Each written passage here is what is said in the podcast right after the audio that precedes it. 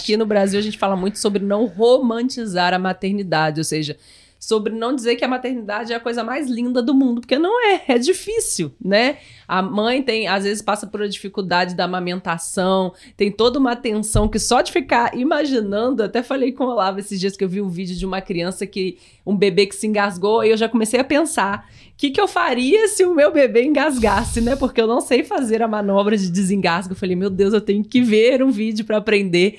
Aqui no, aqui no condomínio tem alguma enfermeira, tem algum médico, eu desceria para ir no hospital. Então, assim.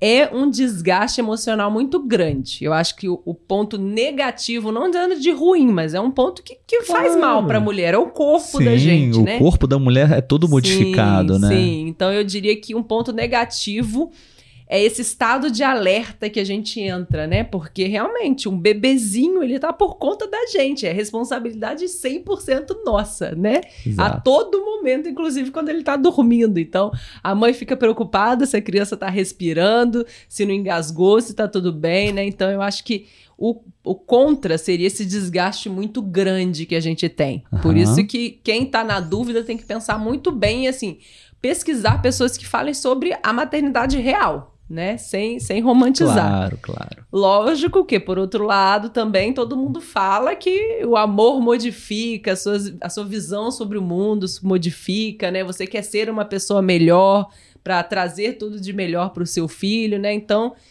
contra eu diria esse desgaste emocional, mas e pró eu acho que eu diria que é o amor, né? Que eu acho que deve ser sim, imensurável sim. aí o tamanho desse amor, né? De uma mãe por um filho e de um filho por uma mãe.